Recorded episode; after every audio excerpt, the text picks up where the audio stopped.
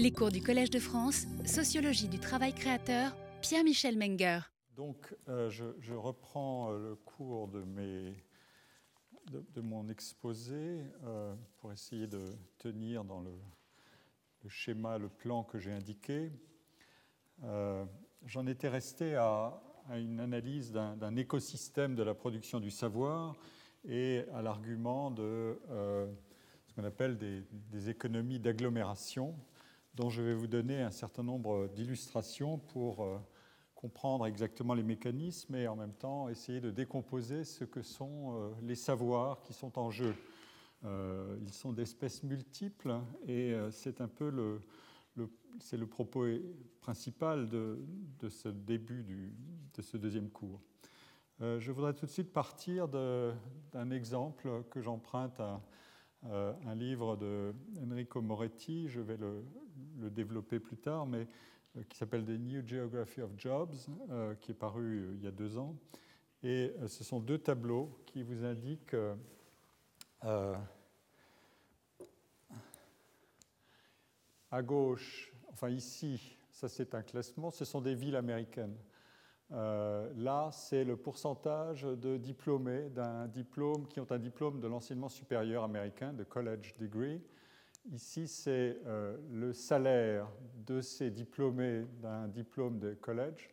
Et ici, c'est le salaire des, euh, des, diplômés ou de ceux qui, n'ont qu'une formation dans l'enseignement secondaire américain, d'une high school.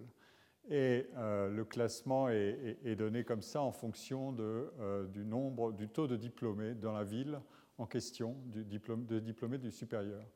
Ce qui est intéressant, c'est d'observer que euh, le salaire euh, de ces diplômés, on contrôle par ailleurs les fonctions qu'ils exercent. Hein. Il n'y a pas, euh, c'est toute une série de contrôles statistiques qui sont faits, qui résonnent donc à, emploi donné, à fonction donnée et à métier donné. regardons ce que gagne un diplômé dans la ville en question, un diplômé du supérieur et un diplômé du secondaire. Ce qui est très intéressant, c'est que euh, le salaire euh, varie du simple au double euh, en fonction du taux de diplômés dans la ville. et non seulement le salaire des gens très diplômés, mais aussi le salaire des gens très peu diplômés. Ce qui est un, fait intéressant qu'il va falloir expliquer. Et on a ici la, fin de la distribution. L'auteur est allé jusqu'à examiner 300, plus de 300 villes. Et là, on a des taux de, diplômés euh, du supérieur très faibles, 11%, alors qu'on était à plus de 40% tout à l'heure, ou à 50%. Et euh, on a les, mêmes calculs sur les salaires des diplômés du supérieur et du secondaire. Et vous voyez que les, salaires, sans que la corrélation soit absolument parfaite et linéaire, mais les salaires dégringolent pour les, diplômés du supérieur, ils sont très inférieurs à ce qu'ils étaient dans le haut du classement et pour les, travailleurs euh, moins qualifiés, ils sont beaucoup plus faibles encore. Donc il y a un, phénomène euh, étrange qui est que non seulement on comprend bien que les, salariés qui ont des diplômes élevés peuvent gagner beaucoup d'argent, mais ils, le gagnent davantage dans les villes où il y a beaucoup de leurs, collègues travailleurs qui sont aussi très diplômés. Et d'autre part, les travailleurs peu qualifiés, eux aussi, sont pris dans le mouvement. Euh, leurs salaires sont variables en fonction de l'écosystème dans lequel ils travaillent. Euh, encore une fois, à fonction, à métier donné. Donc euh, il y a là, autrement dit, l'individu ne doit plus être considéré comme détenteur, comme je l'ai dit la dernière fois, d'un capital incorporé de formation, de compétences, etc., mais il doit être enveloppé dans un système de relations qui sont plus ou moins fécondes avec un, euh, environnement plus ou moins stimulant. Euh, et vous pouvez, euh, en quelque sorte, étendre le raisonnement que je faisais antérieurement, la semaine dernière, sur le thème de, dans, un, dans une entreprise où les technologies sont meilleures, où les, le management est supérieur, on, est euh, on est plus productif et on est aussi euh, mieux rémunéré. Il y a un phénomène de complémentarité. Ici, vous pouvez l'étendre euh, au-delà de la seule entreprise ou de la seule organisation, vous pouvez l'étendre à une zone tout entière, une zone urbaine, une ville, mais aussi ce qu'on appelle un, cluster ou une vallée, une Silicon Valley. voilà. Donc ce point est, intrigue quand même. C'est une, sorte, c'est une découverte et il faut évidemment l'expliquer. Alors pourquoi est-ce que ça se passe comme ça? D'abord, il faut répondre à un argument euh, euh, qui permet éventuellement de corriger les choses si on les pense en termes de simple corrélation. Cet argument auquel il faut répondre, c'est que dans les villes qui ont des forts taux de diplômés et, des salaires moyens plus élevés que la main-d'œuvre qualifiée et non qualifiée en moyenne, évidemment, le coût de la vie est plus élevé. Euh, je veux dire, le coût de la, euh, de la résidence, des taxes, des transports, des frais de scolarité pour les enfants, des commerces, etc. Tout ça est plus élevé. Et donc, euh, on peut répondre à ça en posant une deuxième question.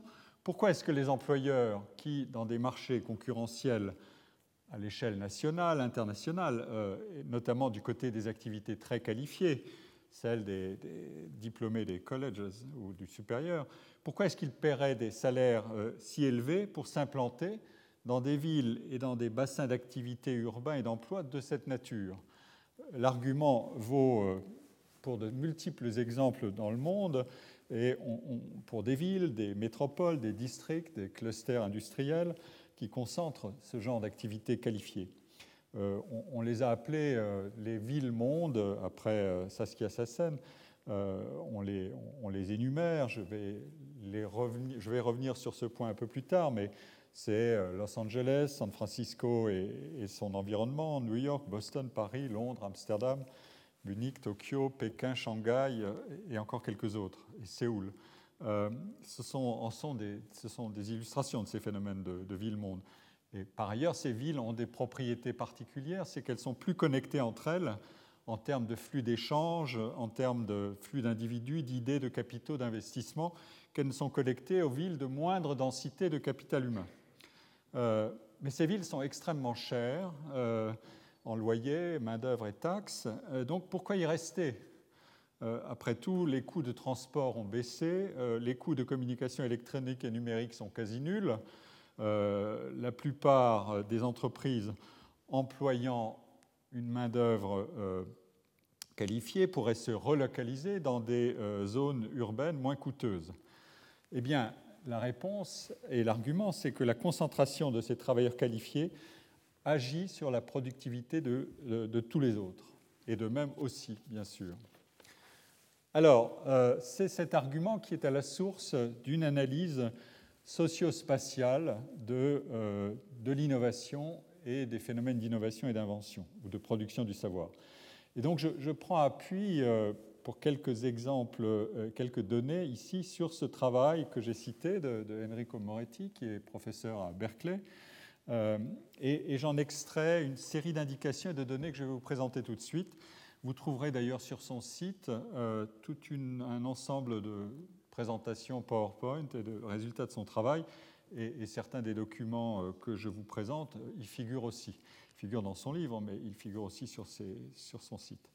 Alors, la, thèse est celle de ce qu'on appelle des knowledge spillovers, c'est-à-dire des effets d'entraînement de la connaissance ou des retombées de la connaissance sur autrui, sur, un autre que l'individu qui est euh, concerné.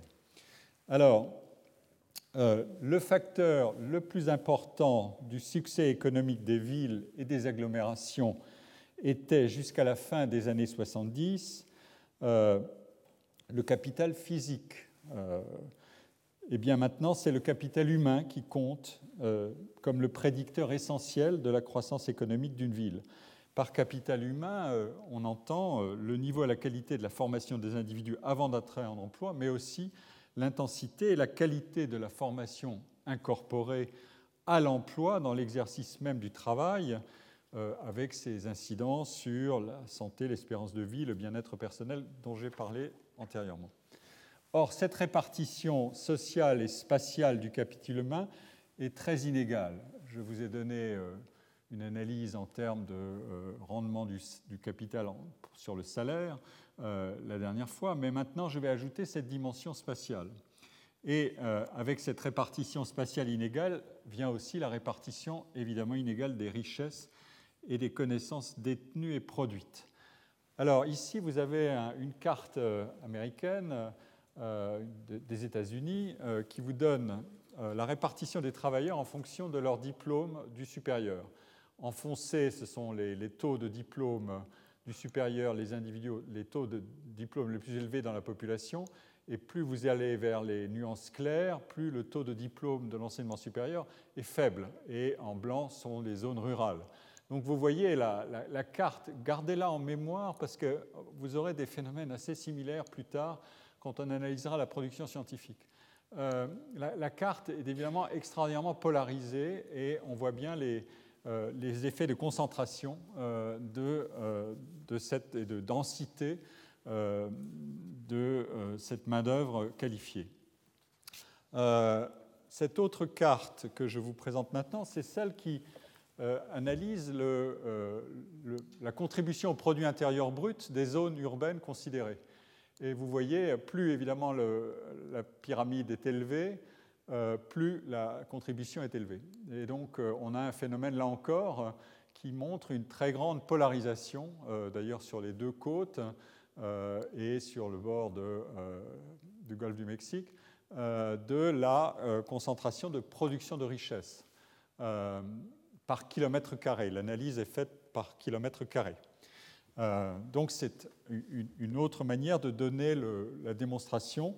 le pays qui est aujourd'hui encore le pays le, plus riche, celui qui est aussi dominant en matière de, recherche, de puissance scientifique et universitaire et d'innovation, est au fond composé de trois pays.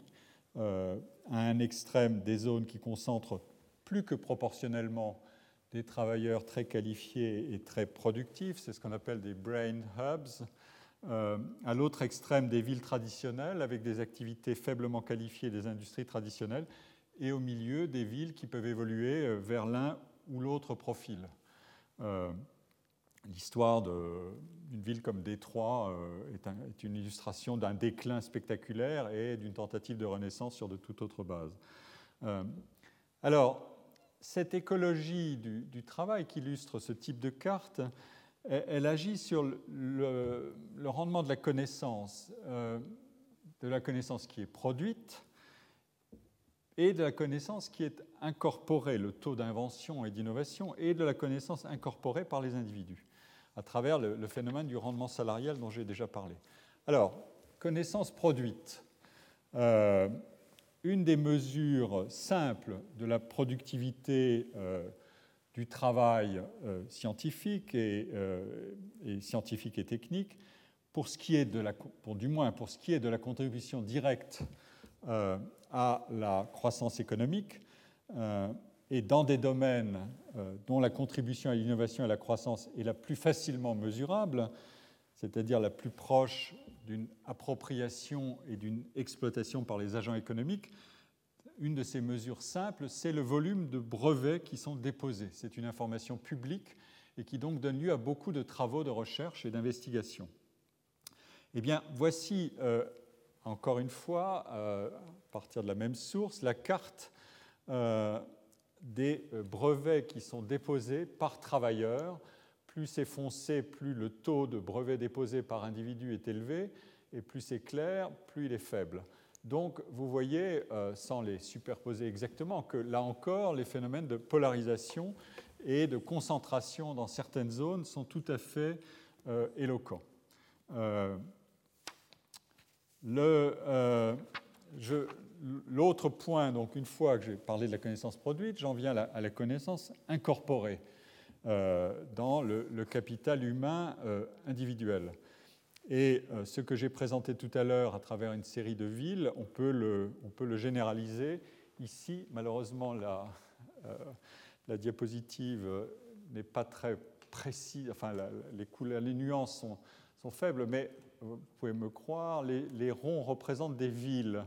Et en bas, on a la distribution des euh, diplômés du supérieur, et en, haut, on a euh, le salaire euh, des diplômés de l'enseignement secondaire ou de ceux qui détiennent une formation de l'enseignement secondaire. Et donc, ce que je disais tout à l'heure à travers une série d'exemples de villes, ici, on le systématise à travers une corrélation. Il y a une droite qui, de corrélation.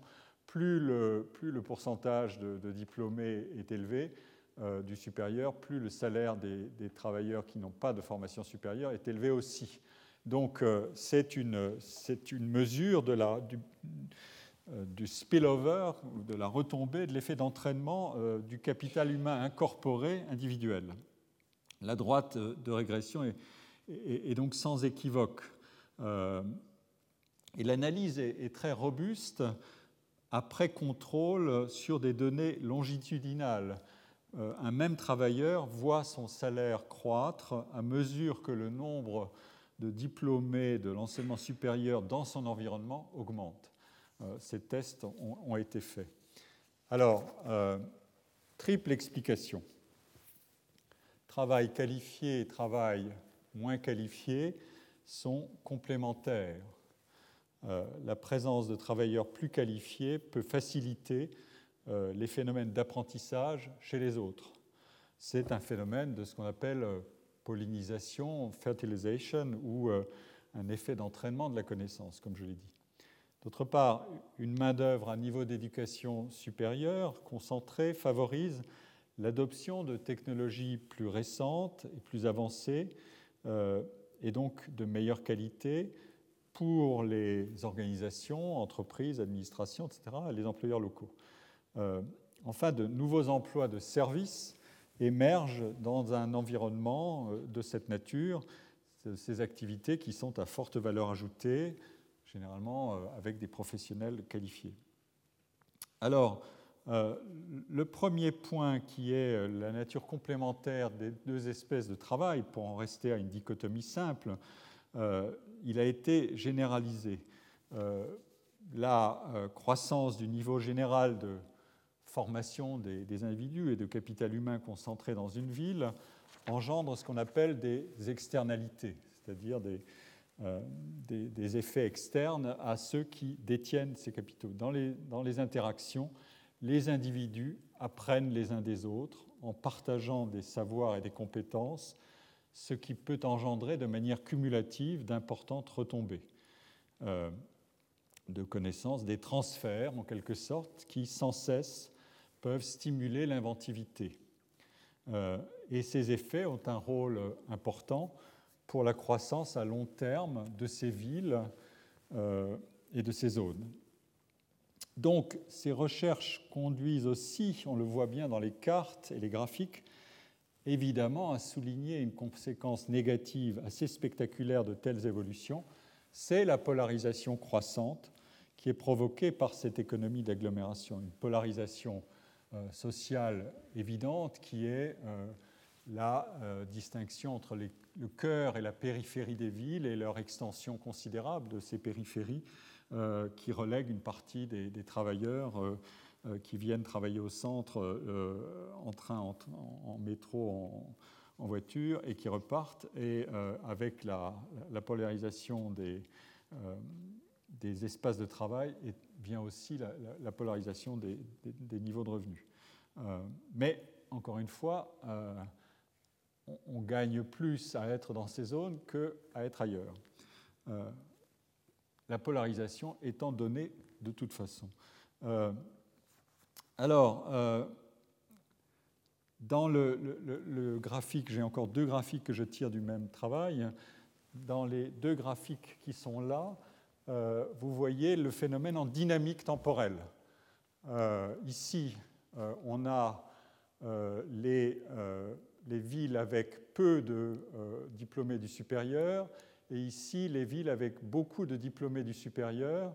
Euh, et euh, on voit que euh, la proportion des villes qui ont des diplômés du supérieur, elle augmente rapidement depuis 1980, alors que et le, rendement en termes de salaire, il suit les mêmes, les, mêmes, dynamiques. Ça, ce sont les villes avec des, des, salaires relativement faibles, ça, ce sont les villes avec des salaires élevés, toujours selon le, même principe d'analyse. Euh, on voit que, euh, loin de s'arrêter, le phénomène s'amplifie. Et donc, euh, c'est évidemment un point essentiel. Qu'est-ce que veut dire augmenter le niveau d'éducation de la population et le niveau de qualification de la population Vous voyez qu'il faut le faire passer par une série de filtres pour l'ancrer spatialement et l'ancrer socialement. C'est ça le message, en quelque sorte, de ce genre d'analyse. et l'écart entre les villes qui concentrent beaucoup et les villes qui concentrent peu n'a pas cessé d'augmenter, là aussi. Euh, les effets d'entraînement que, met en évidence euh, cette série de graphiques euh, peuvent se résumer ainsi.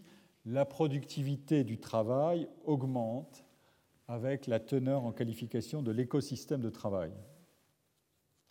Il y a évidemment dans l'analyse de ces phénomènes de productivité supérieure du travail dans les agglomérations, il y a d'autres facteurs qui peuvent être invoqués, pas simplement euh, le seul facteur du, capital humain euh, et du niveau de formation de la main-d'œuvre. Euh, on en cite habituellement deux autres qui sont le caractère dense des marchés du travail et de l'activité. Autrement dit, ces mondes, ces, zones urbaines concentrent beaucoup d'entreprises, beaucoup de producteurs et de consommateurs et beaucoup d'activités de, services. Et cette agglomération spatiale des acteurs rend les transactions plus faciles et plus efficaces, contrairement à l'idée qui voudrait que euh, la densité est une sorte euh, d'encombrement, de, chaos, de frein à l'échange, parce que euh, il y a trop de monde Eh bien non, c'est le contraire. Euh, on trouve plus facilement des partenaires de travail, d'échange euh, qu'on recherche dans ces zones-là. Il y a donc un, effet de densité et un effet de taille. L'avantage est, décisif, notamment pour des actifs très qualifiés, aux spécialités professionnelles très pointues, qui ont plus de facilité à trouver des partenaires ou des clients euh, que dans des zones moins denses et moins peuplées. Et l'avantage est bien sûr aussi du côté de la, euh, de la mobilité de la main-d'œuvre, de la mobilité d'emploi et de la moindre exposition, comme on sait, à un chômage durable en raison de la concentration des employeurs. la deuxième autre caractéristique euh, qu'on cite habituellement pour expliquer ces, effets d'agglomération et leur rendement, euh, c'est l'implantation de multiples activités de services très spécialisées, qui est beaucoup plus aisée dans ces zones-là qu'ailleurs. Euh, des services juridiques, des services d'information, du marketing, de l'ingénierie, du conseil en management, en innovation, du financement de start-up, du droit de la propriété intellectuelle, des facilités de, transport et de logistique, etc. Et, beaucoup de ces services, euh, ce qui est important à noter, euh, doivent être fournis en contact direct.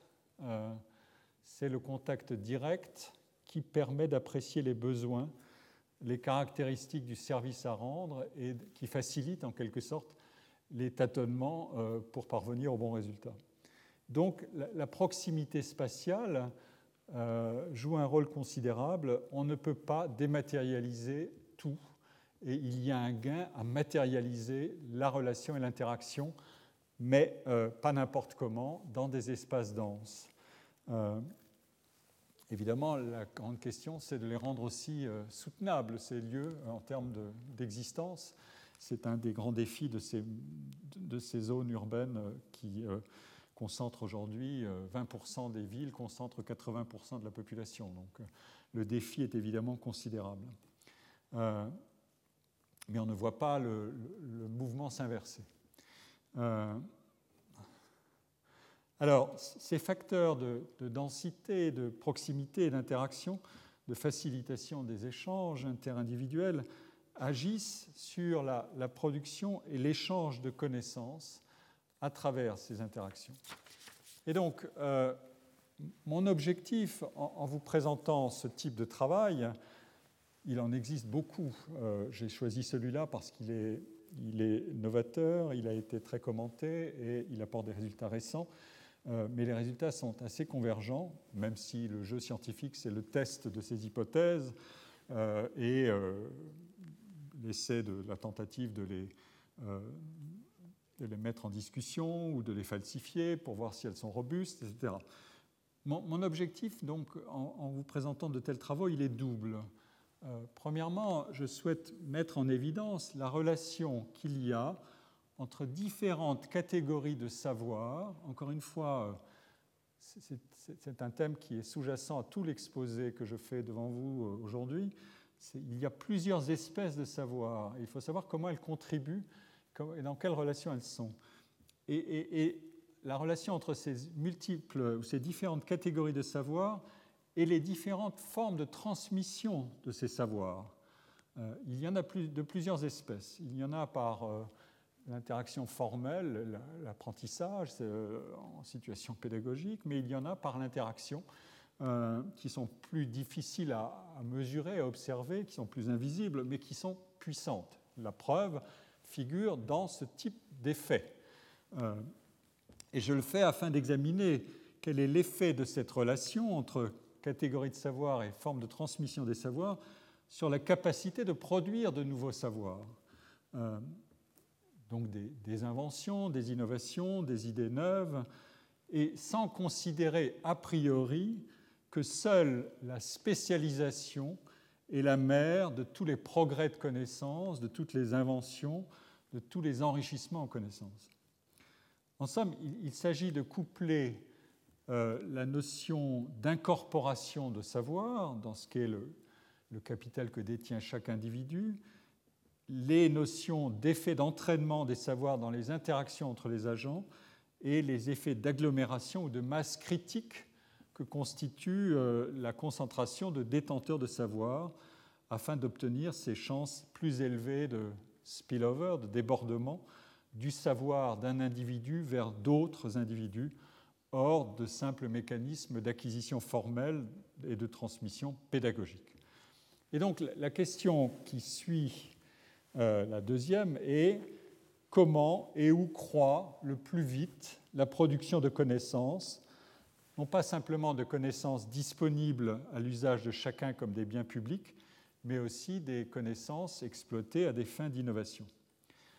Alors, cette deuxième question fait, l'objet de beaucoup de travaux, mais aussi de controverses, qui touchent euh, à la question de l'autonomie euh, de la recherche scientifique académique, euh, ou au contraire à l'emprise que peut créer l'engagement des chercheurs dans l'exploitation des connaissances par les firmes qui en tirent parti sur des marchés face à des universités et des centres de recherche qui aujourd'hui, de fait, doivent se procurer des ressources auprès d'un nombre accru de financeurs et de partenaires dont tous n'appartiennent pas euh, au monde du non-profit euh, et de la libre appropriation des connaissances considérées comme des biens publics. Euh, le, troisième, point que je vais traiter, c'est qu'est-ce qu'il faut en conclure sur la, géographie de la production scientifique. avant de vous donner des, réponses, je veux préciser, puisqu'on me l'a indiqué dans une interaction à la fin du dernier cours, quelques éléments de vocabulaire. Euh, qu'est-ce que j'appelle science, recherche, développement, technologie, invention, innovation? euh, Rapidement. La science, mettons, euh, pour faire assez vite, c'est la recherche et la production d'une connaissance qui est jugée valide ou vraie par la communauté des pairs à partir de l'observation des faits et de l'accumulation des savoirs passés. Donc le travail scientifique part de conditions initiales qui sont connues de tous, dans la communauté en tout cas, et cherche à produire des résultats qui n'étaient pas connus. La recherche fondamentale a pour objectif d'obtenir une connaissance plus complète d'un sujet sans se soucier directement des applications particulières possibles. Euh, donc elle fait avancer le savoir scientifique hors d'un objectif direct de conversion en, produits commercialisables. Et l'essentiel se déroule effectivement dans les universités, les centres et instituts de recherche publics euh, ou privés de non-profit de recherche. La recherche appliquée euh, vise à obtenir un, savoir et à des fins de répondre à des besoins précis et reconnus. autrement dit, il y a là des objectifs effectivement précis de, euh, commercialisation euh, en vue de produire des produits, des processus ou des services. Le développement, euh, on dit, recherche-développement, le développement c'est l'utilisation systématique du savoir obtenus par la recherche à des fins de production ou de production de, biens, de systèmes, de méthodes utiles. L'invention, dans ce que je dis ici, c'est la création de quelque chose d'authentiquement nouveau. Et l'innovation devient, l'innovation procède de l'invention en tant qu'elle exploite l'invention en vue d'une implémentation ou d'un succès entrepreneurial sur le marché des biens et des services. Donc vous voyez, la, la polarité euh, est simple. Derrière, on a toujours la partition entre recherche, invention, euh, qui sont semble-t-il, plutôt en côté amont, et de l'autre, développement, qui est un processus qui déplie en quelque sorte les capacités de l'invention, puis euh, qui l'applique, qui le développe commercialement et qui le convertit en produit. Euh, vous verrez que cette, cette, présentation un peu linéaire de, des séquences, elle est en fait pas fidèle à la réalité, mais pour l'instant, je fixe les termes de cette manière-là pour savoir s'ils vont s'ordonner dans un schéma linéaire ou non. Euh, alors, euh, je, reviens euh, rapidement à, une analyse importante et, classique qui est de savoir quelle est la relation entre le savoir et, la croissance économique. une caractérisation classique de la croissance économique, c'est qu'elle résulte de l'augmentation de la productivité horaire du travail. Cette productivité a par exemple été multipliée par 4 euh, dans les pays avancés entre 1950 et aujourd'hui. Comment est-ce qu'on l'explique, cette augmentation de la productivité du travail? Euh, Il y a des travaux célèbres comme ceux de Robert Solow qui ont montré que euh, l'analyse classique qui voulait expliquer la croissance par la combinaison des facteurs du travail et du capital, euh, capital étant euh, les actifs non financiers, les machines, les équipements, les bâtiments, etc., cette analyse ne peut pas réussir si elle n'incorpore pas le progrès technologique. L'augmentation de capital, au sens que j'indiquais, matériel, n'explique que 11% de la croissance des États-Unis entre 1909 et 1949, alors que le progrès technique, qu'il est de fait dans les travaux en question aperçu comme un résidu de l'explication. Il faut imputer euh, à ce qui manque dans le, modèle et qui est résiduel dans l'explication, il faut l'imputer à ce progrès technique. C'était ça le, paradoxe. Euh, eh bien, ce progrès technique euh, compte pour 51%. Donc, la chose est assez claire. Cela dit, dans cette analyse-là, le progrès technique était considéré comme une sorte de grandeur exogène. C'était même un résidu dans les équations, mais c'était une grandeur exogène. Euh, quelque chose euh, euh, qui, qui, ne peut pas être contrôlé, qui survient comme un choc. et donc, en étant considéré ainsi, on voit que la croissance, en quelque sorte, a des profils qui bondissent d'un état stable à un autre on passe d'un profil de croissance à un autre en, fonction et au rythme des chocs exogènes euh, euh, d'innovation technique et de progrès techniques. Ces progrès sont réputés imprévisibles euh, et extérieurs au système. Ils viennent le frapper en quelque sorte. C'est le thème des grandes séquences que vous entendez répéter euh, à l'infini euh, sur les, premières, euh, les, premiers, les, premières périodes de croissance, 1780, 1880, 1980, etc. Cette, idée-là, évidemment, est, le socle de, la, compréhension de la relation entre croissance et savoir à travers le progrès technologique, l'innovation technologique. Mais il est apparu d'autres théories dans les années 80, qui sont celles qu'on appelle les nouvelles théories de la croissance, et euh, qui cherchent à expliquer le même problème, comment est-ce que la productivité du travail augmente, euh, et donc comment le pays peut s'enrichir, euh, à travers deux, deux, deux explications. Premièrement, l'élévation du niveau de formation des individus,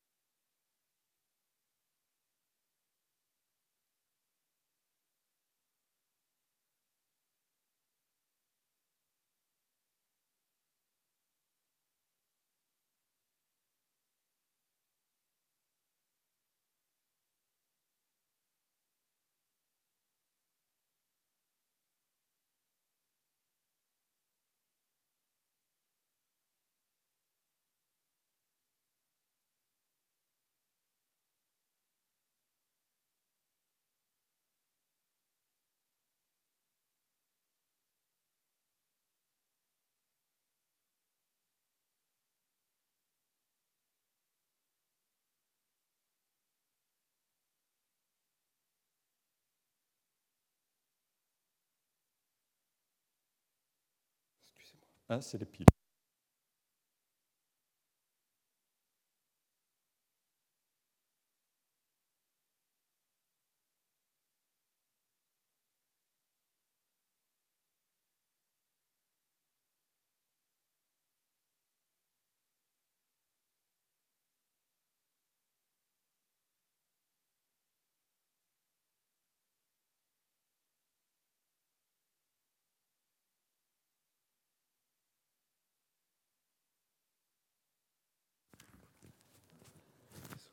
Je vous en prie. Vous avez fait vite. Très bien, merci beaucoup. Alors, euh, pour aller, euh, pour développer cette, cette, analyse des nouvelles théories de la croissance ou de la contribution du savoir à la croissance, il faut retenir un point essentiel, c'est que cette définition du savoir doit être approfondie faire apparaître autre chose que euh, la formation initiale comme levier de productivité. Euh, j'ai dit euh, la, semaine dernière que le savoir constitué en, capital individuel, c'est-à-dire acquis par un individu, c'est bien un bien personnel qui est incorporé, c'est un actif personnel des individus. Ils ont investi les familles eux-mêmes, euh, parfois à grands frais, comme dans les pays où les études coûtent très cher, euh, et ils en attendent quelque chose. ils ont sacrifié éventuellement du salaire pour des études très longues, etc. ils en attendent quelque chose qu'il va être le rendement de cet investissement. Et il se trouve que le savoir n'est pas un bien propriétaire. le savoir, comme l'écrit euh, mon collègue Dominique Forêt, qui est à Lausanne, qui est un spécialiste de, l'économie de l'innovation et de la connaissance, le savoir peut être caractérisé d'une triple manière. Euh, on reste dans l'idée que le savoir est un bien public. Mais qu'est-ce que c'est que cette espèce de bien public? C'est un bien, premièrement, dont on ne peut pas empêcher l'utilisation et la réutilisation par quiconque. Tous ceux qui le veulent en disposent. Euh, c'est un bien qui est fluide et portable. Euh, même un, secret d'entreprise est bien difficile à conserver très longtemps.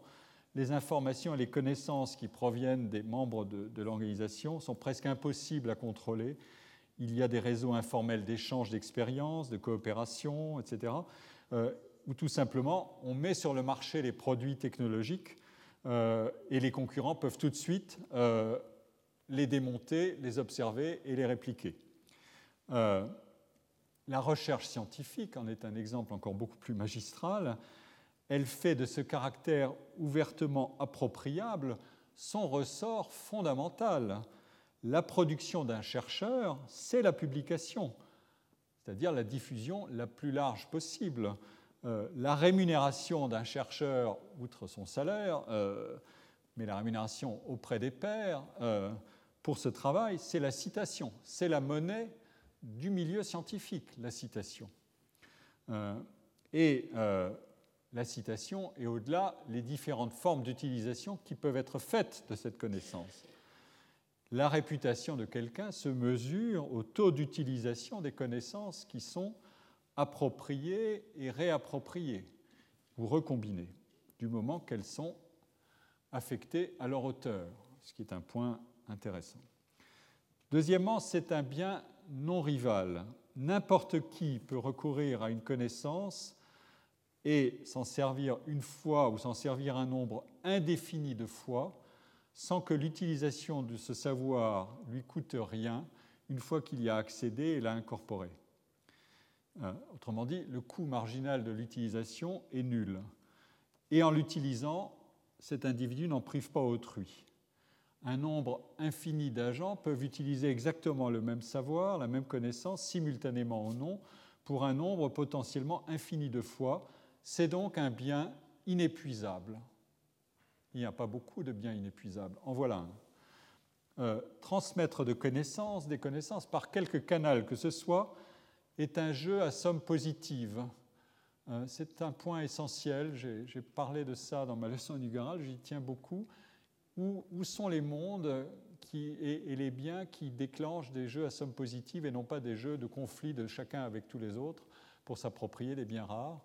Euh, la connaissance est un bien euh, dont l'utilisation engendre des, euh, des situations gagnant-gagnant, si vous voulez. Tous les participants à la situation de transmission ou d'apprentissage sont gagnants dans ce jeu-là. Enfin, c'est un bien cumulatif. La connaissance est un ingrédient de la production de nouvelles connaissances qui vont enrichir ou déclasser les précédentes. Donc la connaissance est à la fois un produit final de l'activité et un bien qui sert à la production de nouvelles connaissances. C'est à la fois un, bien de consommation, si on veut, et un bien de production en même temps. Évidemment, la question qui se pose à ce moment-là, c'est si ces biens de connaissance ont ces caractéristiques-là, comment leur production peut-elle être économiquement viable? Euh, Eh bien, par deux simples mécanismes. Euh, le financement d'emplois, de, recherche et de production de savoirs nouveaux, euh, et le monopole temporaire sur l'invention qui est exploité et qui peut engendrer des profits ou des ressources à son propriétaire ou euh, à l'organisme qu'il détient afin de rendre l'investissement dans la recherche économiquement soutenable. Donc, il faut bien garder à l'esprit que du caractère non exclusif et cumulatif de la connaissance ne se déduit pas ipso facto euh, la gratuité d'appropriation et d'exploitation. C'est évidemment plus complexe que cela. Mais c'est un sujet de débat considérable et aujourd'hui plus qu'avant euh, en 1962, Kenneth Arrow a, donné un célèbre article sur euh, la justification économique du monopole temporaire sur l'invention. Euh, aujourd'hui, les discussions vont bon train sur la libre utilisation, l'open space, l'open source, les, les, mondes communs où la connaissance circulerait sans être appropriable économiquement. Alors, mais je, ne vais pas développer ce point maintenant. Euh, ces caractéristiques que je viens de préciser euh, me permettent de dire ceci, de classer le savoir en, deux catégories. Euh, je suis peut-être un peu en retard sur mes...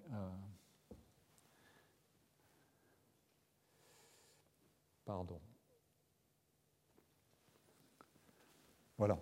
Euh, il y a d'une part le, savoir euh, visible, codifié, euh, créé selon une technologie bien identifiée, bref, le savoir dont la qualité et la valeur dépendent d'une fonction de production du savoir. Quand j'enseigne, quand je travaille comme chercheur, il y a un système de production de, de ce savoir qui est plus ou moins efficace et euh, dont le résultat est une invention, une découverte originale et neuve, euh, ou une transmission qui, peuvent, qui font l'objet de, publications grâce auxquelles les inventeurs sont crédités de la priorité dans la découverte ou dans le progrès incrémental des connaissances sur un sujet.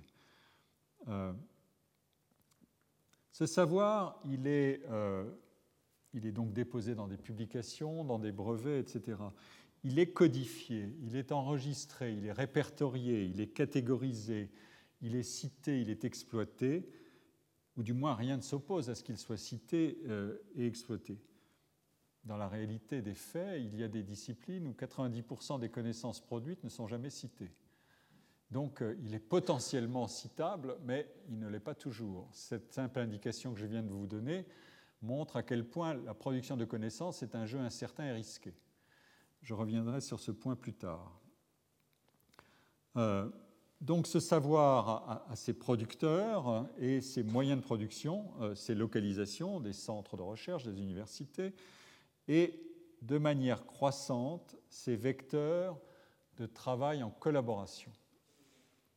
Et il obéit à un processus incessant de raffinement et de transformation, qui est visible et qui est traçable de plus en plus. Euh, ici, je dois donner trois caractéristiques saillantes de la production de ce savoir euh, et qui sont les conséquences directes de sa codification et de la recherche constante d'une augmentation de la productivité du travail de connaissance euh, à travers les, innovations dans la fonction de production du savoir. Quelles sont ces trois caractéristiques? Euh, Rapidement, euh, je les donne et je vais les détailler. recours massif à la collaboration, facilitation des collaborations à distance ou à très longue distance, et concentration de la production euh, dans un certain nombre de zones denses. Donc je suis bien sur le terrain que j'ai indiqué tout à l'heure. Alors, premier point, euh, le recours de plus en plus massif à la collaboration, euh, à des collaborations qui peuvent être intra- ou académiques ou extra-académiques. dans les sciences sociales actuellement, c'est une, parenthèse, une incidente, dans les sciences sociales euh, aujourd'hui, il existe des laboratoires de recherche dans des entreprises comme Google, Facebook, euh, Apple, Orange, qui recrutent euh, par partenariat ou même sur des emplois permanents des chercheurs académiques de très haut niveau. Des collègues américains comme Joël Podolny, célèbre pour des travaux sur les, statuts et les réputations, ont été embauchés par Apple University. Euh, Duncan Watts, un, physicien devenu sociologue, euh, qui est à Columbia, travaille euh, avec des entreprises comme Yahoo ou Google, et évidemment a accès à des, bases de données et des technologies, et aussi un environnement de travail avec des, ingénieurs et des chercheurs assez sophistiqués et fortement sélectionnés, qui transforment évidemment euh, le jeu des collaborations. Et l'histoire est à peu près la même, mais antérieure, pour le monde des biotechnologies. Le partage entre public et privé est beaucoup plus incertain dans ce domaine-là que dans certains autres. Euh, euh, ici, je vais vous montrer un, travail absolument formidable qui a été réalisé par des, chercheurs américains qui ont publié ce travail dans Science, qui s'appelle Rushdie euh, Jones et, et euh, euh, Brian Yuzi, qui est à Northwestern, qui montre le poids de plus en plus important de la recherche en collaboration dans la production du savoir.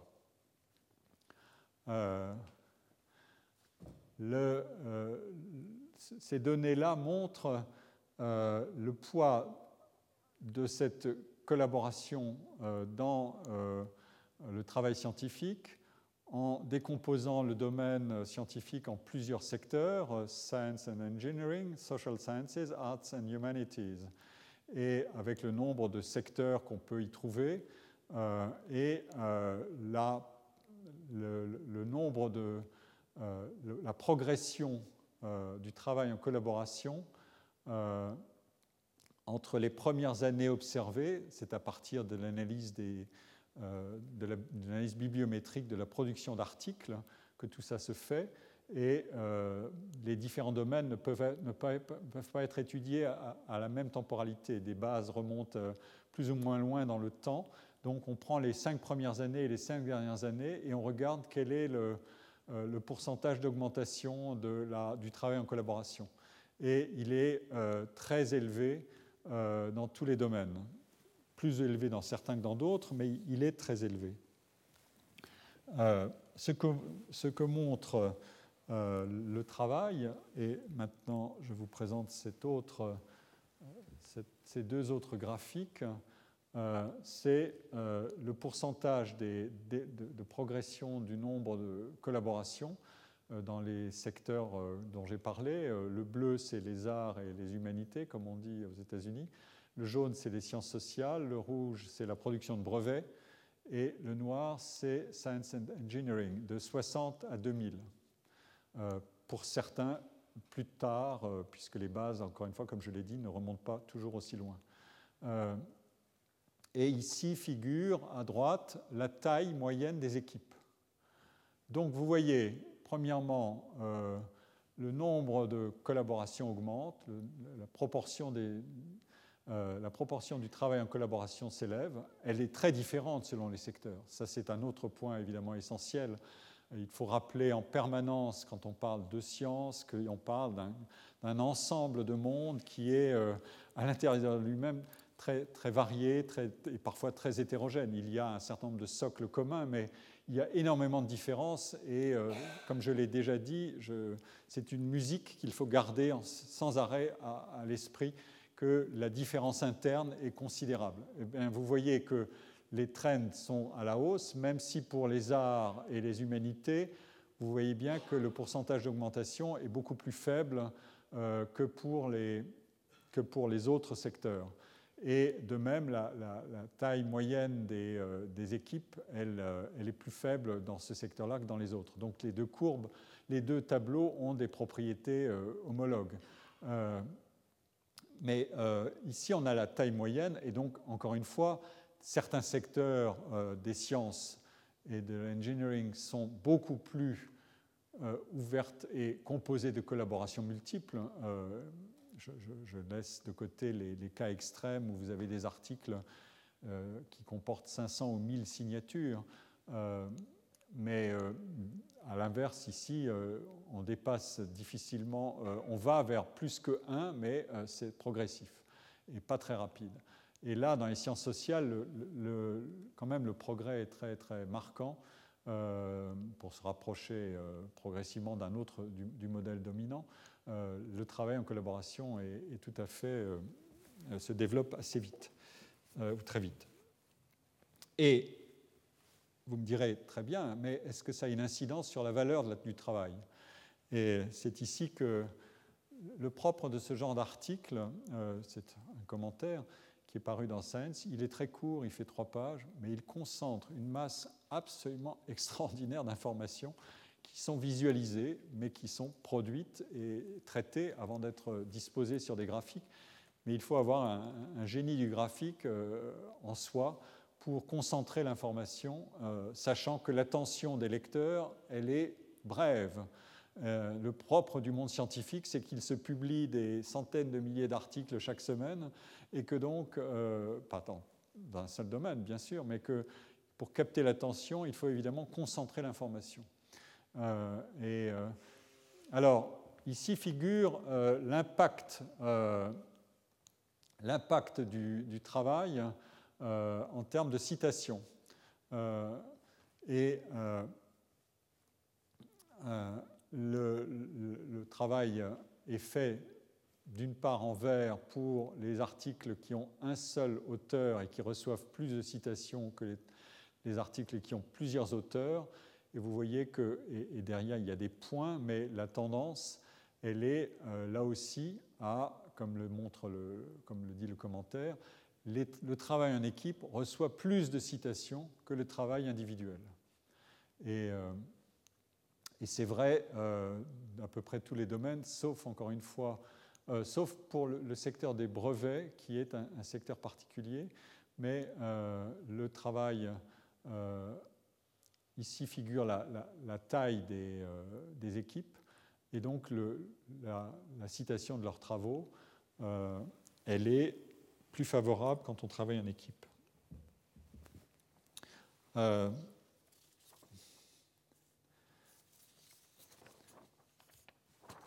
On, peut, on, peut, maintenant procéder, et là, encore un, dernier exemple, c'est euh, la progression euh, dans le, euh, le, nombre de citations reçues par, par, par, les équipes par rapport à celles par rapport à ceux qui travaillent individuellement. Et vous voyez que le nombre de citations reçues par les, travaux en équipe ont augmenté dans le temps. Euh, c'est la courbe des cinq dernières années, ça c'est la courbe des cinq premières années, euh, en fonction des secteurs d'activité. Euh, on voit que le nombre de, citations, de très nombreuses citations, on va jusqu'à 100 000, pardon, à 10 000 et plus, le nombre de citations augmente dans le temps pour les travaux en équipe. là encore, c'est un, un, résultat qui corrobore l'argument euh, de base. Le travail en équipe est à la fois plus fréquent, plus productif et donne lieu à des travaux plus visibles. alors, une, deuxième manière d'analyser ce problème de la collaboration, comme je l'ai dit tout à l'heure, c'est la distance entre ceux qui collaborent. Euh, ça va. Euh, ici, je m'appuie sur des travaux de Bornman, de Waltman, Thyssen, Van Eck, qui sont sur la globalisation de la science. Et euh, on part d'un indice de copublication, donc on repart du même problème, c'est quel est le taux de, de production en copublication, en co-auteur, et quelles sont les collaborations internationales. Euh, en vert, c'est l'ensemble des, copublications, des, publications en co-autorat, et en bleu, c'est les collaborations internationales. Et ici figure à droite le nombre d'auteurs par article. Euh, vous voyez que de 80 à 2010, encore une fois sur des bases massives de données, vous voyez que le, nombre d'auteurs augmente et euh, la proportion des collaborations internationales augmente et la proportion des collaborations, de toute façon, augmente elle-même. Euh, la question qui est posée par ces auteurs, c'est mais est-ce que la distance joue euh, pour faciliter le travail ou pour le contrarier? Et ici, ils ont mesuré la, la, distance kilométrique entre les co-auteurs d'un article. Et ils ont calculé ça à partir des adresses c'est ce qu'on appelle le géocodage des papiers scientifiques. Euh, chaque papier est signé par un auteur qui a une localisation. Euh, il appartient à une, institution. Euh, et donc, on regarde la, distribution kilométrique moyenne entre les auteurs et on voit que cette distribution kilométrique moyenne entre les auteurs qui collaborent n'a pas cessé d'augmenter. Les chiffres sont en kilomètres ici. on passe de 250 à presque 1600 entre 1980 et 2010. Donc, euh, on voit bien que la science s'est euh, mondialisée physiquement à travers la distance et néanmoins à travers l'intensité croissante de collaboration. La, distance augmente, mais la collaboration augmente aussi. Euh, les explications sont, assez simples, mais le phénomène doit d'abord être mesuré, vérifié et décrit. Et ici, on a une décomposition en, trois courbes qui est la distance moyenne, euh, euh, la grande distance et la très grande distance. Et euh, vous voyez que les, chiffres, le pourcentage, les chiffres sont tous à la hausse. La distance n'est pas un obstacle. La collaboration se fait, franchit l'obstacle de la distance de plus en plus facilement. On crée des proximités non pas spatiales comme je l'ai dit tout à l'heure, mais on crée des proximités euh, par la communication, euh, par les moyens modernes de communication euh, très facilement aujourd'hui. et donc c'est une des caractéristiques importantes du, travail de collaboration. C'est un des, mécanismes, un des leviers de la collaboration, c'est qu'on franchit les, barrières de l'espace très facilement. Mais cela dit, Maintenant, il faut savoir, euh, euh, ici, on, décompose en plusieurs secteurs d'activité euh, scientifique. la science et la, technologie et les sciences de l'ingénieur sont en bleu, pardon, en, violet, non, en, bleu, oui. les sciences médicales, les sciences de la vie sont en vert, euh, les sciences naturelles, les sciences de l'informatique et les mathématiques sont en rouge, et en, violet ou en cyan, je ne sais plus comment on dit, euh, les sciences euh, sociales, les humanités, les arts. Donc là encore, c'est de nouveau un phénomène assez étonnant, c'est la, évidemment la stratification des, des secteurs d'activité non seulement par le nombre de collaborateurs, mais aussi par la distance qu'il y a entre les collaborateurs. Euh, on, travaille dans les humanités et dans les sciences, euh, euh, dans les arts, on, travaille plus, on est plus proche les uns des autres, on est moins internationalisé que dans les autres secteurs. et on a l'analyse à gauche pour la moyenne et à droite pour la longue distance, la proportion de, chercheurs qui collaborent à longue distance. Donc les, courbes sont étagées exactement de la même manière. ici, vous avez dans le détail, c'est difficile à lire de loin, mais euh, la distance kilométrique par, par, euh, par domaine de, recherche. L'astronomie et l'astrophysique, euh, en moyenne, la distance entre les collaborateurs est de, est de 4300 km. et donc, et elle augmente dans le temps. on a fait un calcul d'augmentation entre 2000 et 2009. Les auteurs ont fait un calcul. La, distance de collaboration augmente de 110 km euh, en moyenne annuelle euh, euh, dans ce secteur-là. Et vous voyez que tout en bas, la littérature, l'écart de distance moyen entre les auteurs est de 109 km. et vous avez tout l'ensemble des disciplines qui sont situées ici. Donc ça vous donne une géographie du travail et du travail en collaboration. Le travail en collaboration augmente et il se disperse. et donc peut dire c'est une sorte de bonne nouvelle. La communauté scientifique est devenue une communauté mondiale comme il y en a peu. Euh, n'importe qui euh, peut euh, travailler en collaboration à très longue distance avec quelqu'un d'autre. C'est de plus en plus fréquent, c'est inégalement réparti selon les disciplines, mais la tendance est à la hausse à peu près partout et franchit complètement la barrière de l'espace c'est ce qui donne à, la science ce caractère universel, si on veut, mais via aujourd'hui autre chose que l'incorporation du travail dans un seul individu qui représentait l'universel à lui tout seul. Aujourd'hui, euh, l'universalité, elle est ancrée dans la collaboration. le problème qui est posé, c'est de savoir, mais où donc travaille-t-il?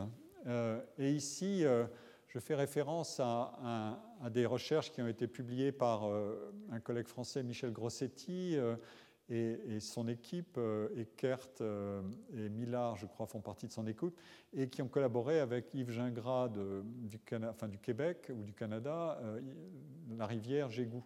et ils ont étudié les, taux de concentration des publications mondiales dans les villes les plus importantes. Et ils ont voulu savoir si euh, cette concentration dans les villes, qui est un de mes sujets, euh, elle augmentait ou elle diminuait.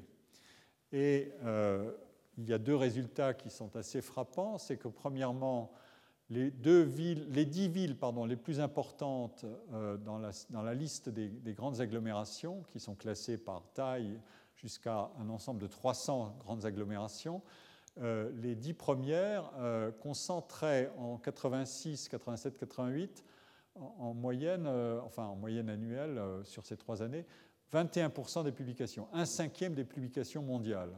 Et les auteurs montrent que ce taux a diminué. Il est de 13% 20 ans plus tard. Donc l'argument de il y a des villes-mondes qui captent tout euh, c'est peut-être un, argument qu'il faut regarder de plus près. La, distribution euh, ensuite est, sujette à, des fluctuations moins importantes à mesure qu'on élargit le, cercle des, villes en question et de leur contribution à la production. Vous voyez que euh, si on prend en bas les 300 villes, les, les 300 agglomérations les plus importantes, elles concentraient 80% de la, de la, force de publication en 86 et elles en concentrent encore 75% euh, en 2006, 2007, 2008. Donc il y a un phénomène de, concentration, mais il y a aussi un phénomène de relative déconcentration euh, dans le temps. Du moins quand on s'intéresse à la production. Et c'est là que euh, le jeu scientifique va encore aller un pas plus loin. comme je l'ai dit, on a deux critères. Souvenez-vous de la première série de tableaux sur la collaboration en équipe.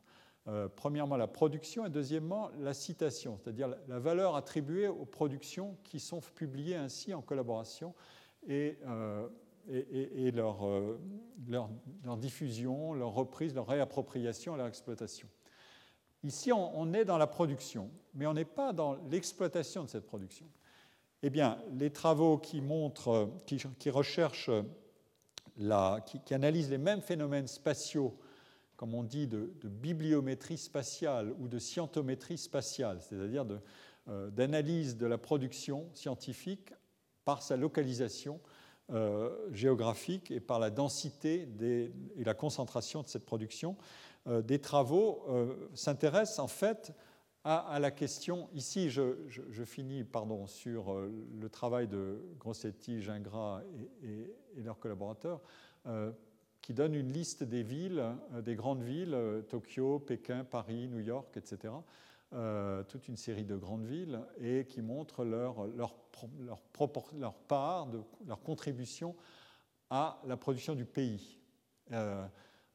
Tokyo contribuait pour 34% à la production de tout le pays en 87 et contribue encore pour 32% en, 2007. Paris euh, contribuait pour 45% en, en 87, mais pour 35% en 2007, dans la base qu'ils exploitent. Donc on peut faire une, analyse par zone urbaine assez précise. Mais maintenant, j'en je vais, euh, j'en viens à, ce sujet que j'évoquais à l'instant, qui est la qualité de la production. Et euh, ici, vous avez la carte de l'Europe, et c'est tiré d'un travail de Bornmann, Leidersdorf euh, et, leurs collaborateurs, qui analyse l'excellence dans la production scientifique et qui en donne une, vision géographique à partir de sources de bases de données qui sont disponibles. Ils donnent même toutes les formules pour refaire le travail, comme on le fait aujourd'hui, et, et, voilà comment les, choses sont données. Les villes sont représentées par des cercles, et la couleur représente euh, la, valeur des articles. Ceux qui sont en rouge appartiennent au, dernier centile de la qualité de ce qui est le plus cité, c'est-à-dire c'est les articles qui sont le plus cités, euh, le 1% des articles les plus cités, et les cercles bleus euh, sont ceux qui appartiennent, qui, sont, qui, font partie des 50% des articles les plus cités, mais donc beaucoup moins que, euh, beaucoup moins que ceux qui appartiennent au, dernier centile. Euh, donc, on passe, quand on passe du rouge au fuchsia, puis au rose, à l'orange, au cyan, comme on dit, et au bleu, euh, on passe des articles les plus cités aux moins cités. Et vous voyez qu'on a bien un phénomène de dispersion spatiale, par exemple pour l'Angleterre, c'est très net. Et euh, euh, là, ce sont les neurosciences. Hein, j'ai oublié de le préciser. Il y a trois cartes. Je vais vous les montrer toutes les trois rapidement. Ce sont les neurosciences. Vous voyez qu'on a bien un phénomène de déconcentration, mais quand on regarde l'impact de la qualité, les choses sont assez différentes puisque c'est quelques endroits, Londres, Oxford, Cambridge, qui concentrent la qualité la plus élevée. Euh, Paris euh, est dans cette situation assez analogue et en Allemagne, vous avez beaucoup d'universités, mais là encore, il y a quelques pôles, euh, etc. en Suisse, le pôle de Zurich est, absolument massif. donc, c'est une, et c'est vrai pour les neurosciences, c'est encore plus vrai pour la physique et l'astronomie, qui sont représentées ici. Et euh, ici, ce sont les, sciences sociales, et là, c'est plus dilué. Euh, notez d'ailleurs que la France qui a... Euh, c'est l'Angleterre qui bénéficie de, son privilège linguistique. La science sociale qui est référencée dans les grandes bases bibliométriques, c'est la science sociale publiée en anglais. Donc il y a un biais de construction des données par définition.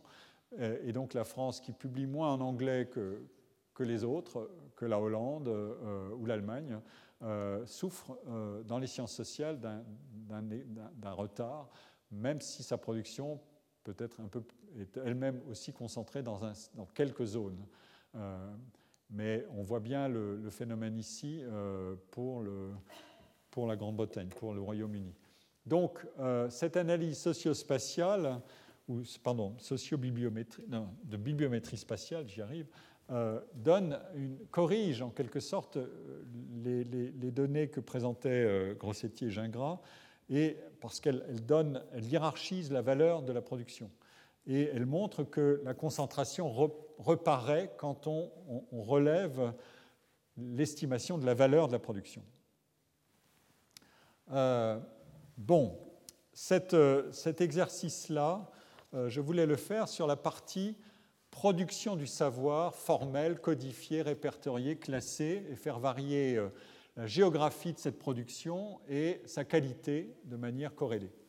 Euh, maintenant, j'en viens euh, à l'autre partie de la production des savoirs qui, m'intéresse.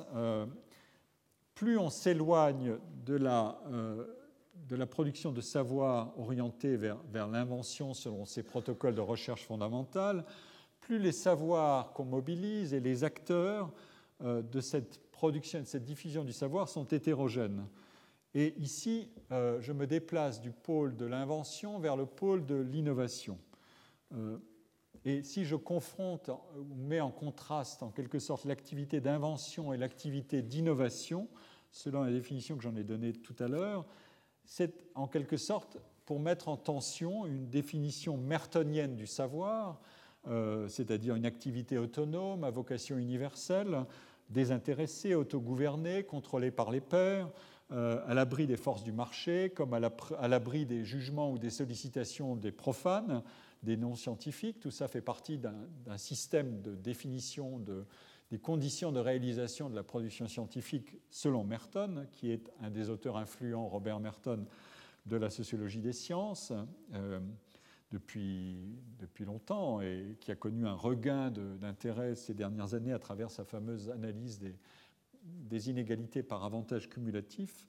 J'y reviendrai plus tard. Je mets donc cette définition mertonienne de la production scientifique en tension avec une définition de la production de connaissances qui est beaucoup plus composite et qui est orientée vers des finalités plus pratiques et généralement, mais pas, pas exclusivement, commerciales ce sont les innovations euh, qui existent dans toutes sortes d'activités, marchandes et non marchandes. Et donc le problème que je vais analyser, que je vais examiner maintenant, il se décompose ainsi. Que savons-nous des processus de production de connaissances impliqués dans l'innovation? Deuxièmement, que pouvons-nous en dégager pour l'analyse des relations entre invention et innovation? Et troisièmement, comment se comportent les acteurs des deux mondes? Celui de l'invention et celui de l'innovation.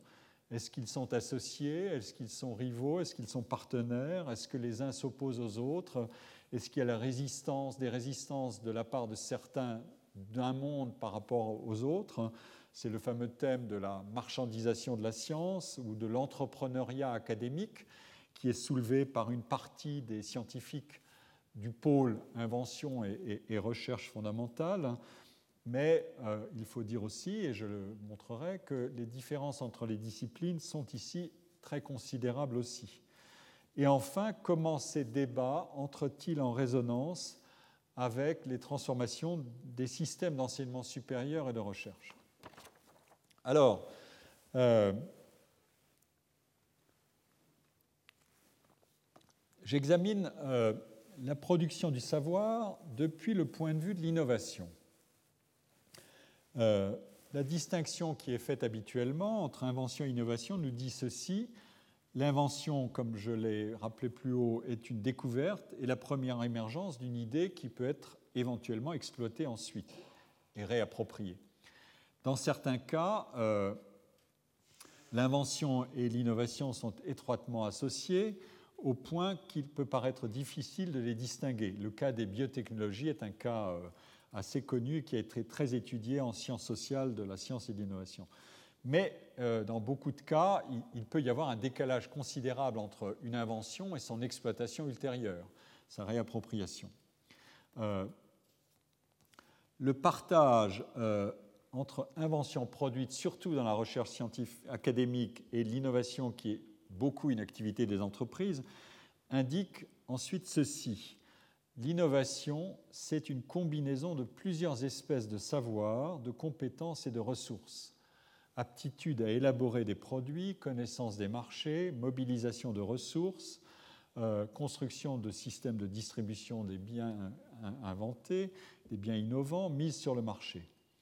Et c'est d'ailleurs aussi euh, de là que vient euh, la définition schumpeterienne de l'entrepreneur innovateur, ce n'est pas simplement un individu qui a des idées géniales, c'est surtout quelqu'un qui, dit euh, Schumpeter, euh, combine des ressources, qui sait combiner des ressources et qui sait prendre en charge par l'investissement et la gestion des risques, qui sait prendre en charge l'incertitude qui est inhérente au changement technologique et à l'innovation. Que que valent les connaissances nouvelles, la transformation en technologie, en bien visible sur un marché, est-ce qu'il y a une demande pour ces biens, euh, quelles sont les réactions des concurrents, etc. Voilà toutes les zones d'incertitude. Euh, et donc, à ce titre, l'innovateur qui combine des ressources et des connaissances d'ordre différents, il est bien différent, à première vue, euh, d'un inventeur. les recherches sur les innovations font apparaître aussi que la production de savoir ne correspond pas, de ces savoirs multiples, ne correspond pas du tout à un schéma linéaire comme celui que j'indiquais tout à l'heure. Euh, le, schéma linéaire, c'est celui, euh, quand on, examine la littérature sur la, la question de l'invention et de l'innovation, le schéma linéaire, c'était celui qu'avait mis en avant un célèbre rapport écrit et rédigé par Vannevar Bush en 1945, euh, qui était destiné à, définir un programme public de création d'un système euh, scientifique, d'un système de production scientifique américain et un système de financement de la recherche. Est sorti de ce travail de cet auteur, euh, de ce rapport, est sorti la National, la National Science Foundation après 1945. Et selon la définition que donnait cet auteur, pour, donner une représentation de la science qui permettrait de la convertir en, en action efficace de financement, euh, l'idée était de dire il y a une succession bien définie d'étapes. Euh, il y a la recherche fondamentale d'abord, la recherche appliquée après, le développement, la production et le marketing, et au bout du compte, si tout va bien, la croissance économique est au rendez-vous. Euh, cette conception linéaire est évidemment idéalement faite pour conforter l'autonomie de la recherche fondamentale, euh, qui, dans cette vision linéaire, c'est celle d'où tout procède. C'est la source, c'est le premier moteur, c'est l'élément critique, ce sans quoi rien ne serait possible. Mais une chose est d'accorder à la recherche fondamentale sa pleine valeur distinctive, une autre est de procéder à un cloisonnement complètement étanche entre une source et euh, des dérivés, en quelque sorte, qui procèdent de la source. En réalité, euh, quand on examine les choses du point de vue de l'innovation, c'est-à-dire du point de vue de l'aval, dans le schéma de Van Evenbush, on sait que si des innovations essentielles sont bien sûr nées parfois de percées de la recherche fondamentale, beaucoup d'autres n'obéissent pas à ce schéma simplement linéaire. Les entreprises innovent le plus souvent euh, en pariant sur euh, d'éventuelles attentes du marché pour certains produits et services qu'elles veulent développer. Euh, elles commencent par examiner l'état du savoir disponible, euh, elles recombinent des connaissances existantes, et c'est généralement quand cette stratégie échoue ou quand l'enjeu est plus radical que la relation avec la recherche devient plus décisive. et donc c'est en ayant ces voies diverses de l'innovation en mémoire qu'on comprend pourquoi l'expérience des usagers consommateurs ou celle des personnels même de l'entreprise peuvent être elles aussi des sources importantes d'innovation. Sans arrêt, quand on parle à des, euh, entrepreneurs, euh, j'avais une conversation récemment avec euh, un responsable de Peugeot qui, est la firme automobile française qui a déposé le plus de brevets récents dans l'industrie automobile et il, me donnait exactement ces, analyses-là. Une partie des innovations viennent du personnel, d'observation, de, modifications à faire. Une autre partie viennent d'analyse de marché, de tâtonnement, de recombinaison de connaissances, d'imitation des concurrents et d'un cran plus loin. Et une autre d'initiatives plus radicales, mais qui sont incertaines, dont beaucoup vont échouer, certaines vont réussir. Et donc c'est un ensemble, un mix et ce mix, il est saturé d'échanges, d'interactions entre des acteurs hétérogènes. C'est ça que je veux dire. Et donc, euh, le modèle linéaire, lui, il ignore les, phénomènes de feedback, les phénomènes euh, de, boucle, en quelque sorte, entre ceux qui font quelque chose, qui tâtonnent, qui essaient d'apprendre, et puis ça ne marche pas, on revient en arrière. Euh, c'est un mécanisme dynamique et, non linéaire, avec des échecs, des ratés, qui obligent à reconsidérer les décisions amont et éventuellement à faire bifurquer complètement le processus euh, ou la trajectoire de développement d'un procédé nouveau dans une direction qui est totalement imprévue. Euh, donc, en faisant apparaître d'autres acteurs que des experts en invention source, en quelque sorte, et, ou en développement, et en les plaçant eux-mêmes dans des situations de tâtonnement et de bifurcation possible des décisions, il s'agit de faire apparaître non seulement l'incertitude inhérente à la production de n'importe quelle euh, connaissance nouvelle, mais aussi des mécanismes d'apprentissage individuel et collectif. Et de fait, l'apprentissage, c'est autre chose qu'une simple accumulation de savoir. L'apprentissage, il implique effectivement d'augmenter le, stock de connaissances, mais aussi de, le gérer et aussi d'éliminer les connaissances qui sont devenues inutiles.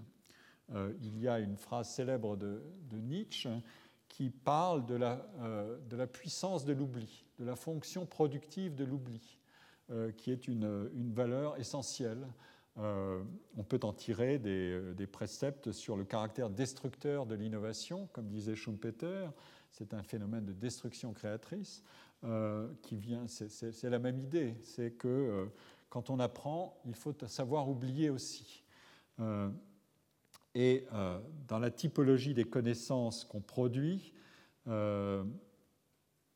figurent deux grandes catégories de mécanismes qui font l'objet de mécanismes d'apprentissage spécifiques, les savoirs tacites, non codifiés, fortement dépendants de contextes locaux euh, et de leur constitution, et des savoirs explicites, codifiés. J'ai parlé des, seconds, je vais parler maintenant davantage des premiers, euh, ces savoirs tacites qui sont soit individuels, soit collectifs. Ces savoirs individuels sont le produit d'actions et de pratiques quotidiennes euh, ce sont des apprentissages non formels, en partie invisibles, qui sont continuellement mis en œuvre et actualisés. Euh, c'est ce que j'appelle la valeur de l'expérience dans le travail, dans, les interactions, et qui permettent, qui expliquent qu'on puisse accumuler du capital humain au-delà des connaissances qu'on a acquises initialement. et ces fameux arguments dont j'ai déjà parlé de euh, de Rosen qui décrit l'activité d'un individu comme un mélange de travail et d'apprentissage. Dans le cours même de l'action, on apprend, on apprend en faisant. Euh, c'est une, valeur fondamentale, le learning by doing. Et euh, il y a d'autre part des savoirs tacites produits collectivement par le partage des expériences communes. c'est ce qu'on peut appeler la culture d'une organisation, par exemple.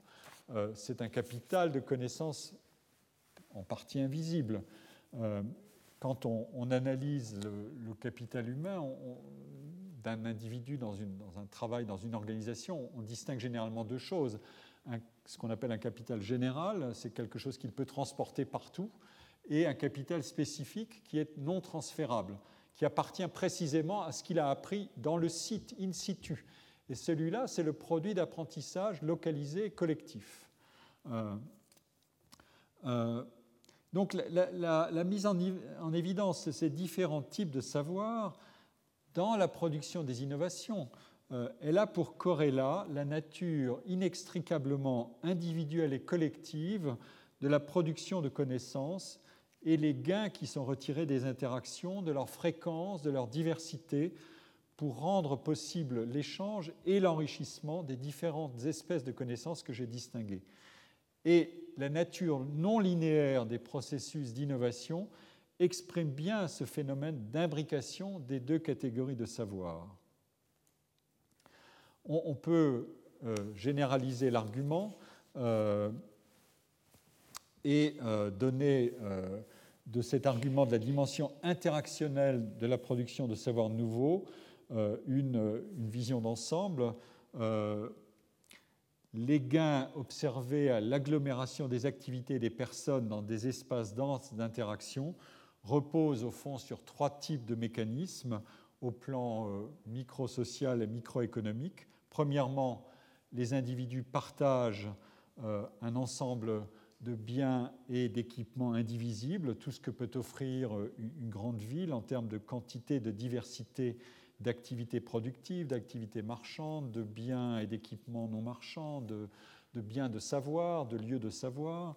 Euh, tout ça constitue les bénéfices de la variété qui sont liés à la densité euh, de l'espace.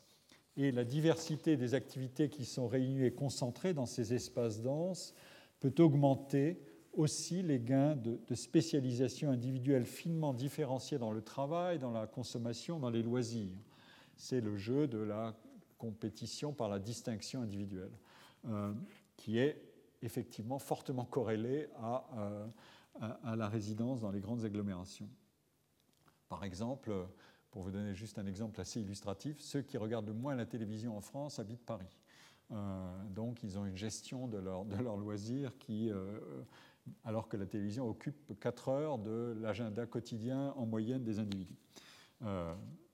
Deuxièmement, en présence d'un grand nombre d'agents, les chances de bon appariement entre les individus et entre leurs compétences, entre leurs préférences, entre leurs spécialités professionnelles, ces chances-là augmentent. Euh, de même qu'augmente la qualité de ces appariements euh, pour travailler, collaborer, partager des connaissances et des expériences. Troisièmement, l'apprentissage, ce mot-clé, acquisition, accumulation, échange de connaissances, a pour propriété intrinsèque d'être essentiellement produit par l'interaction entre les individus largement en face à face. Et évidemment, les grandes agglomérations facilitent ces situations d'apprentissage. Elles ne mettent pas simplement les individus au contact de professionnels experts, euh, de technologies de la dernière génération, euh, dont le marché est plus simple à développer dans les, grandes, dans les grands centres urbains euh, d'activité et de peuplement, mais les individus sont aussi en mesure d'acquérir plus vite des compétences et des savoirs ordinaires divers et une connaissance pratique du comment faire et auprès de qui apprendre. Voilà des, mécanismes qui sont euh, essentiellement liés, ces, trois, ces trois caractéristiques-là. Il y a une, modélisation de cette, cette, analyse qui a été faite par deux auteurs, Duranton et Puga, dans un article fort intéressant de 2004. Et de tout ceci émerge une conclusion.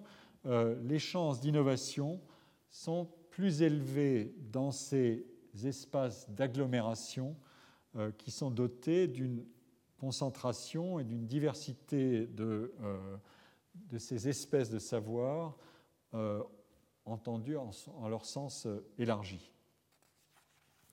Et donc, je, je, viendrai puisque le cours s'achève, euh, j'enchaînerai ensuite par, euh, maintenant je vais recentrer la focale sur le monde universitaire et sur le monde de l'enseignement et de la recherche pour savoir quelles sont les, conclusions qu'on peut en tirer euh, de ces analyses-là d'abord, et ensuite quelles sont les, les, les, conclusions en tirer aussi pour la, la répartition des actes de travail dans le monde de la production de savoir et de transmission du savoir. Et c'est le thème euh, fondamental de l'équilibre ou du déséquilibre entre produire la connaissance et la transmettre. L'une des activités est très fortement valorisée mais risquée, et l'autre est essentielle parce qu'elle communique, euh, c'est un bien social public, euh, mais elle est moins prestigieuse. Et donc, et la troisième partie de l'agenda aujourd'hui des euh, enseignants, chercheurs et des chercheurs, c'est euh, se comporter comme des petites entreprises, hein, euh, diriger des, laboratoires ou collaborer à des équipes, on l'a vu, trouver des ressources, trouver des partenaires à l'intérieur et à l'extérieur de leur monde. Tout ça fait un agenda où, évidemment, les, chocs entre les différentes lignes d'activité euh, ne sont pas simples, et euh, d'autant que euh, ces activités sont gouvernées en partie, elles ne sont pas simplement auto-gouvernées, elles sont de plus en plus gouvernées. Il faut se procurer des ressources, pas n'importe comment, etc. Donc je vais, je, vais, maintenant m'engager sur cette voie pour les séances qui viennent, en recentrant la focale sur le monde de l'enseignement supérieur et de la recherche, après avoir exploré les différents types de savoirs. Mais je évidemment, la mémoire de cette décomposition du savoir en ces, espèces différentes doit rester parce qu'elle va, euh, elle va revenir. L'enseignement, qu'est-ce que c'est que le savoir de l'enseignant? Est-ce que c'est un savoir codifiable ou non? Euh, C'est une question sur laquelle je vous laisse pour euh, la semaine prochaine et je vous remercie de votre attention. Retrouvez tous les enseignements du Collège de France sur www.colège-2-france.fr.